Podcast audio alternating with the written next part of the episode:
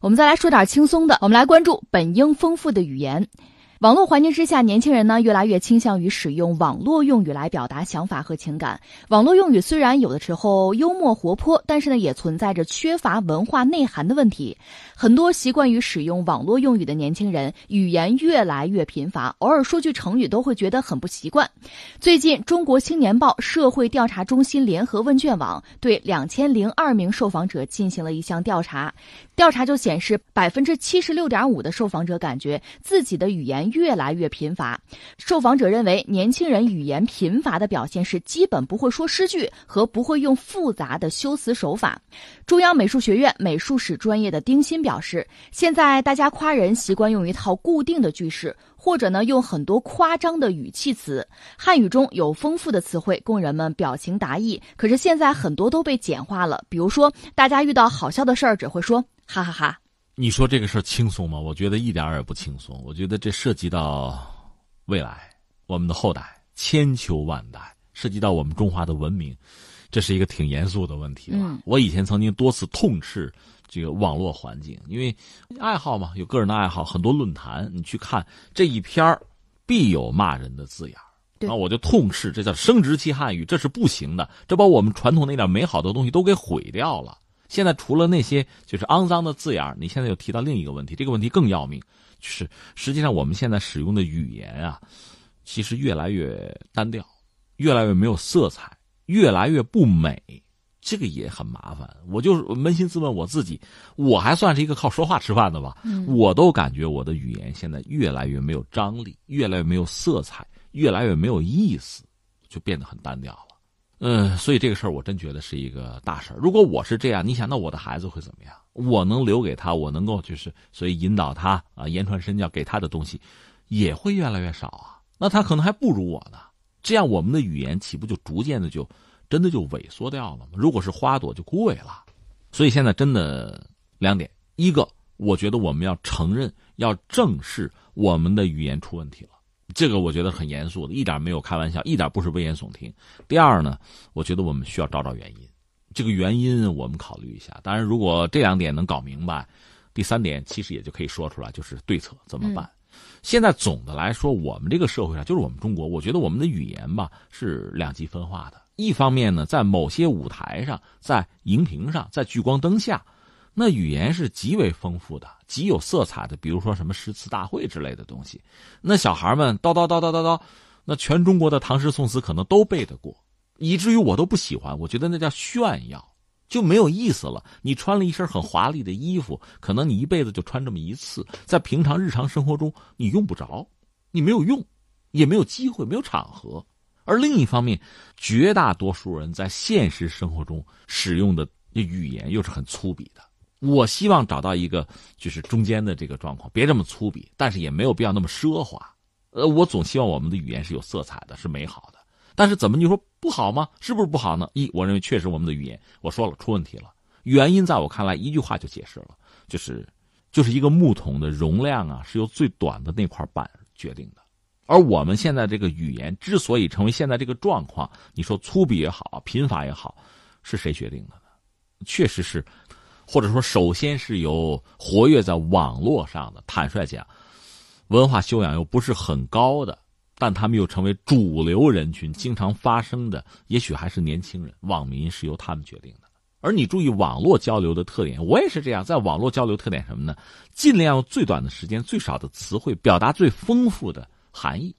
你刚才说这个哈哈哈，特别好理解，因为我也是这么干的。道理很简单，你打一个哈字儿。你那手机屏幕上出来俩仨哈，嗯，顺便敲俩呗，一个哈就够了。另外还有很多这个表情包啊、表情符号都已经替你准备好了，随便点一个差不多行，错就错了，是那意思就行了，就够了。你已经没有必要用更加丰富或者美好的语言来表达了。甚至在两个人在网络上交流的时候，你比如手机上、社群上，就是也没有那么多时间，也不需要那么精确。而且又是碎片化的交流，这就够了，就够用了，就是这么一个状况。所以最终你会发现，我们能使用的字眼词汇就越来越少，因为它就够用了。这个逐渐又形成一个习惯，很多人又要追，因为我们至少我觉得我身边很多人都是这个态度哈。现在年轻人又在干什么？我们也得跟上。老年人落后了，老年人迟钝了，年轻人现在都这么说话了。年轻人都在看什么，我们就跟。所以你会发现，我们真正在使用的这个语言，就是所谓传统的这个汉语，逐渐的就变成一个是就很浅，一个是我觉得单调，没有什么色彩。然后很多主流媒体也得用。大家记得前几年动不动这词儿给力，什么厉害了，简直啊，就就够了。全是这种词汇了，这不都是网络语言吗？我们好像跟上它，我们才才青春，我们才跑得动啊！呃，我们才跟上时代。你会发现就是这个样子，很单调。最终你发现，你这个跟上时代其实是一种可笑的幻觉。嗯，有的时候我就在想，是不是我们的思维出现了问题？有的时候好像我们感知的能力更差了。比如说，我们看到特别漂亮的画儿、特别美的景色，我们就会说真美啊。真好看呀，就没有别的了。以前所学的那些古诗，你都想不起来了，都想不到了。你说的特别对，瀑布，对啊，这个什么遥望瀑布挂前川，前面那句日照香炉生紫烟，咱们现在只能说哇塞，好看。过年的时候，很多地方放烟花，大家就会更简单，哇哇，不停的在哇。你看这说明什么呢？这就说明一个是我们的生活出问题了，节奏很快。因为我们每个人生活的区间其实越来越窄，我们接触的人，而且我们和人接触、社交、谈论的话题，其实都越来越单调了。你体会不到其他的东西，你也没有机会用你原来头脑里储备的那些东西，他们逐渐变得陌生，逐渐离你而去。你就想那个木心那首诗《从前慢》，那？他慢有慢的感觉，他看待世界，他体味世界的这个。这感受就不一样。现在一快，这些东西就没有了。那换句话说，真要想让我们的语言丰富起来，那得让我们的生活，还有你说的我们的思维，包括我们的交往，就我们作为一个人，人之为人，应该是活得更更丰富多彩才好。这是一个。然后我还感慨是什么呢？你看当年就是古代的时候吧，中外都是这样，真正有机会受教育的就这么几种人：贵族、僧侣，别人没机会受教育。所以你看，古人要么就是就是白丁，要么就是往来无白丁，对吧？那当时的状况是什么呢？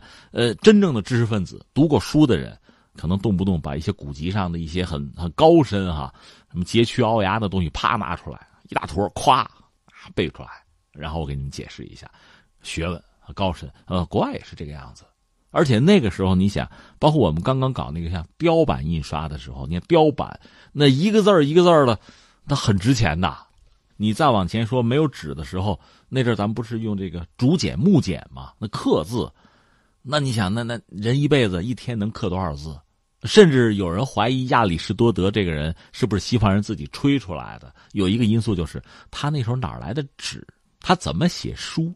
他怎么可能有那么多著作流传到今天？假的吧？编的吧？或者一本书得多薄，对吧？哎，就是这个意思。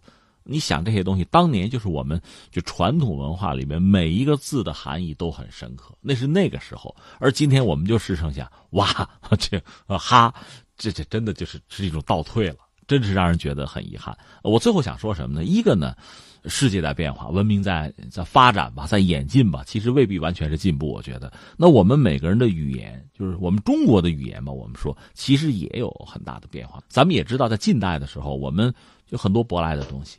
还有很多新创造的东西，你比如像我们以前聊过，像像日本，他翻译的很多西方的东西到中国来，物理，什么政党，什么纲领，这都是翻译过来的东西。